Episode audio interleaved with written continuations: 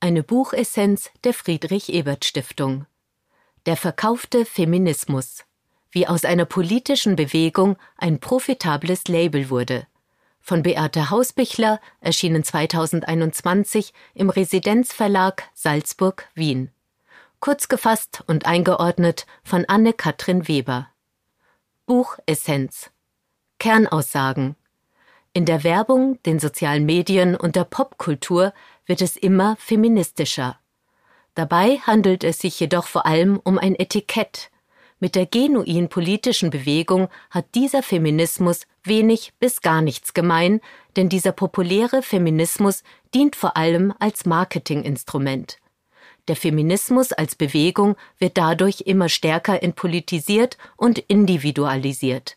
Damit wächst auch der Druck auf Frauen, immer stärker am eigenen Selbst zu arbeiten, um leistungsfähig zu sein und zu bleiben. Einordnung aus Sicht der sozialen Demokratie. Dieser marketingtaugliche, populäre Feminismus verschleiert den realen und durchaus verbesserungswürdigen Zustand des feministischen Kampfes um Gleichberechtigung und Frauenrechte gegen Diskriminierung und Sexismus, dezidierte Kernthemen der sozialen Demokratie. Politische Akteurinnen, die diese Forderungen ernst nehmen, dürfen sich von Lippenbekenntnissen nicht blenden lassen und den Deregulierungsversuchen nachgeben, die neoliberale Kräfte unter dem Deckmantel des Feminismus forcieren. Buchautorin die Journalistin Beate Hausbichler leitet seit 2014 das frauenpolitische Ressort der österreichischen Tageszeitung Der Standard. Buchinhalt Seit den 2000er Jahren ist der Feminismus immer enger mit der Popkultur und Alltagswelt verwoben. Zitat Es läuft gut für den Feminismus. Er taucht inzwischen auf Notizbüchern und T-Shirts als Schriftzug in goldenen Lettern und in Songtexten von Superstars auf. Das Problem an der Sache ist, diese Art von Feminismus dient nicht dem eigentlichen Kampf für Frauenrechte und Gleichberechtigung und gegen Diskriminierung und Sexismus, sondern vor allem neoliberalen Akteuren und patriarchalen Strukturen. Denn der Kapitalismus hat sich Charakteristika der feministischen Bewegung angeeignet, sie pervertiert und zu einem reinen Etikett degenerieren lassen. Unternehmen und bekannte Persönlichkeiten transformieren dabei zentrale Forderungen der Frauenbewegung wie die Selbstbestimmung über den Körper sowie die finanzielle und berufliche Unabhängigkeit in Waren. Deren Kauf preisen sie mit Hilfe feministischer Slogans an. Zitat und die verheißungsvollen Forderungen nach Autonomie, Selbstbestimmung, Selbstermächtigung, Empowerment und Freiheit liefern nicht nur Produkte, sie schaffen auch einen wunderbaren Rahmen für neoliberale Praktiken, in denen die Verantwortung für sich selbst im Vordergrund steht, während staatliche soziale Netze immer löchriger werden. Diese Praktiken bedeuten, dass Frauen immer mehr Arbeit an sich selbst verrichten müssen, um leistungsfähig zu sein und zu bleiben, ein entgrenzter Zustand, der massiven Druck auf das Individuum erzeugt und zu kollektiver Erschöpfung führt, statt zu widerständigem Handeln. An den grundlegenden Ungerechtigkeitsstrukturen hat sich deswegen trotz der Allgegenwärtigkeit feministischer Lippenbekenntnisse nur wenig geändert. Das ist kein Wunder, denn, Zitat, der populäre Feminismus ist qua Definition ein Feminismus, der sich vermarktet und zur Ware macht, und das raubt ihm streckenweise die Möglichkeit, gegen diese Strukturen vorzugehen. Er braucht sie und profitiert von ihnen. Wirkliches Engagement bringt dieser Spaß- und Glamour-Feminismus daher nicht hervor. Er kann zwar durchaus wichtige Themen öffentlichkeitswirksam platzieren und damit gesamtgesellschaftliche Debatten anregen, gesetzliche Regelungen, die allen Frauen und nicht nur denjenigen einer begüterten Mittel- und Oberschicht zugute kämen, folgen daraus aber in aller Regel nicht. Femvertising und Femwashing Immer mehr Unternehmen werben mittlerweile mit ihrem vermeintlichen Engagement für feministische Anliegen. Sie bieten ihre Produkte im Rahmen von Kampagnen und Bildern an, in denen oft Slogans der Frauenbewegungen genutzt und umgedeutet werden. Ziel dieses sogenannten Femwashing ist aber nicht dabei zu helfen, feministische Forderungen durchzusetzen, sondern das jeweilige Produkt bestmöglich zu vermarkten. Werbung kann durchaus für einige Schieflagen sensibilisieren. Dabei ist jedoch zu bedenken, dass jene Unternehmen diejenigen Geschlechterbilder und Schönheitsnormen vordergründig zu dekonstruieren vorgeben, die sie selbst an anderer Stelle maßgeblich mitgeprägt haben. Selbst wenn die Körperbilder in der Werbung etwas diverser werden, vermitteln die Kampagnen doch weiterhin das Versprechen und die Anforderung, dass Frauen sich mit Hilfe allerlei Produkte mehr um sich selbst kümmern müssen, um glücklich zu sein. Das erzeugt zusätzlichen Druck auf Frauen und eine Intensivierung der Arbeit am Körper.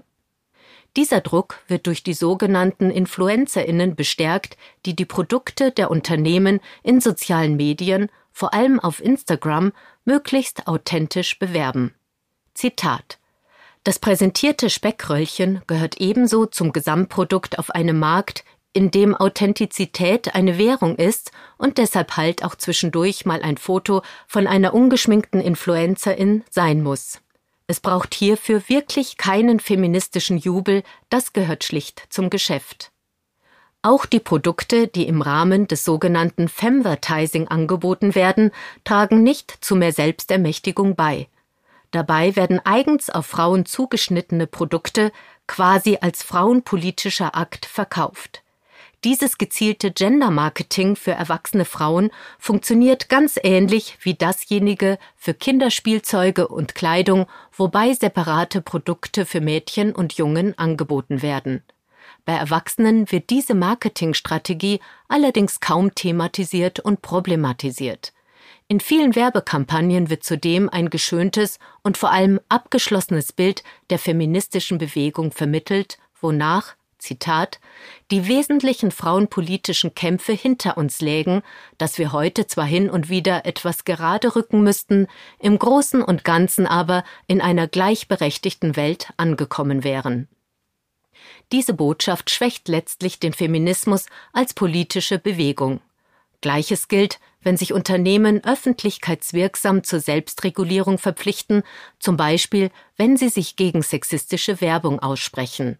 Zitat Besser man legt sich selbst ein paar lockere Leitlinien fest, die nicht wehtun, als zu riskieren, dass der Staat mit verbindlichen Regulierungen oder sogar Strafen eingreift.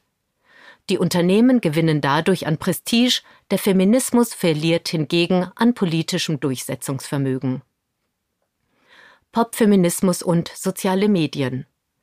In den Medien, sowohl in den klassischen als auch in den sozialen, werden Gender-Themen präsenter. Sie garantieren kontroverse Diskussionen, die die Aufmerksamkeit für das jeweilige Medium steigern. Das ist allerdings nicht immer im Sinne des Feminismus. Über einige feministische Themen muss bzw. sollte gar nicht diskutiert werden, weil sie schlichtweg Fakten darstellen. Indem Redaktionen diese wieder zur Debatte stellen, steigern sie zwar ihre Auflage, schwächen aber die Sache. Das Debattenprimat führt auch dazu, dass die Bandbreite spezifisch frauenpolitischer Themen in den Medien dennoch weiterhin stark begrenzt ist. Einige Sujets werden regelmäßig bedient, beispielsweise Diskussionen rund um das Tragen des Kopftuches, andere kaum. Das gilt insbesondere für Themen, die Angehörige der BPOC und LGBTQIA Communities betreffen. Diese gewinnen zwar in bestimmten Teilen sozialer Medien zunehmend an Gewicht, in den klassischen Medien sind sie jedoch oft kaum vertreten. Auch wenn die Trennung zwischen Feminismus online und offline in den vergangenen Jahren obsolet geworden ist und es keinen separaten Netzfeminismus mehr gibt, sollte der Feminismus, der in den sozialen Medien präsentiert wird, grundsätzlich mit Skepsis betrachtet werden. Er verzerrt nämlich nicht nur den Blick auf eine gesellschaftspolitische Realität, in der feministische Forderungen weiterhin auf taube Ohren stoßen, Er lässt auch leicht vergessen, dass die Strukturen der Plattformen, die für die Verbreitung feministischer Slogans genutzt werden, patriarchal und antidemokratisch angelegt sind. Auch wirken diese der gezielten Manipulation ihrer Nutzerinnen kaum entgegen. Zitat Soziale Medien haben eine Auswirkung auf unseren Umgang mit politischen Inhalten. Deshalb müssen wir die enge Verbindung zwischen dem populären Feminismus und sozialen Medien stärker hinterfragen. Außerdem verleiten soziale Medien Frauen dazu, sich zu verausgaben. Denn das Tempo der Debatten auf den jeweiligen Plattformen ist hoch. Es gilt, sofort zu reagieren und immer mit knackigen und gleichzeitig durchdachten Thesen. Das erzeugt Stress. Zitat es ist ein immenser Aufwand, dabei zu sein, den Anschluss nicht zu verpassen, immer mitzureden, immer Position zu beziehen. Auch um diesen Druck standzuhalten, wenden sich viele Frauen dem Coaching zu. Ein lukrativer Markt mit dem Ziel, die individuelle Produktivität zu steigern. Sich als feministisch verstehende Online-Magazine bieten ebenfalls eine beispielhafte Verzahnung von Feminismus, Selbstoptimierung und Karrierismus. Damit wird der Fokus erneut auf individuelle Ressourcen statt auf gesellschaftspolitische Probleme gelenkt. Dasselbe Verdikt trifft auch auf die Darstellung weiblicher Heldinnen in TV- oder Streaming-Serien sowie im Film zu.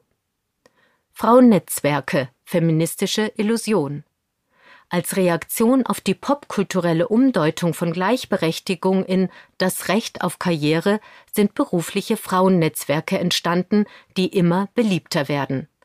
Das Gros dieser Initiativen ändert aber an den Missständen der systematischen Ungleichbehandlung nichts. Sie dienen zwar einzelnen Frauen aus der Mittel- und Oberschicht in ihrem beruflichen Fortkommen, allerdings oftmals nicht denjenigen aus einem bildungsfernen Milieu oder solchen, die ländlich wohnen und oder Familienaufgaben zu erledigen haben. Zitat All jenen, die wirklich nur Jobs haben und keine Karrieren, bringt diese ganze als feministisch ausgewiesene Netzwerkarbeit rein gar nichts. Frauenzirkel erzeugten nicht nur keinen Widerstand gegen ausbeuterische Strukturen, sondern stattdessen zusätzlichen Druck auf die Einzelne, sich selbst und ihre Karriere zu optimieren und sich dafür auszubeuten. Insofern sind die allermeisten Frauennetzwerke alles andere als genuin feministisch einzuordnen. Buch Votum diese dezidierte Kritik an Frauenzirkeln ist ein gutes Beispiel für die Stärke des Buches. Die Autorin dekonstruiert vermeintlich feministische Angebote und prangert eine spezifisch antifeministische Gefahr an, die im populären Feminismus angelegt ist. Vermeintliche Selbstermächtigung dient in vielen Fällen nur dazu, Frauen noch mehr Lasten aufzubürden und dabei patriarchale und neoliberale Herrschaftstechniken gekonnt zu verschleiern. Der genuin politische Feminismus wird in diesem Prozess individualisiert und seiner kollektiven Kraft beraubt. Hausbichler wird nicht müde zu betonen, wie apolitisch und antipolitisch dieser mediatisierte Feminismus ist und wie stark er Gefahr läuft, die Notwendigkeit politischen Engagements für Frauenrechte und Gleichberechtigung zu überdecken bzw. zu marginalisieren. Zwar bietet dieser populäre Feminismus gerade jungen Menschen, die damit sozialisiert werden, einen ersten Zugang zu feministischen Anliegen und Forderungen. Er verschweigt aber, dass das erst der Anfang ist von dem, was an Arbeit und Einsatz nötig ist, um reale Ungleichheit, Diskriminierung und Sexismus zu bekämpfen. Dieses Buch ist ein Manifest mit starken Thesen. Es eignet sich gut als Einstieg und für einen ersten Überblick über die Kritik am sogenannten Popfeminismus.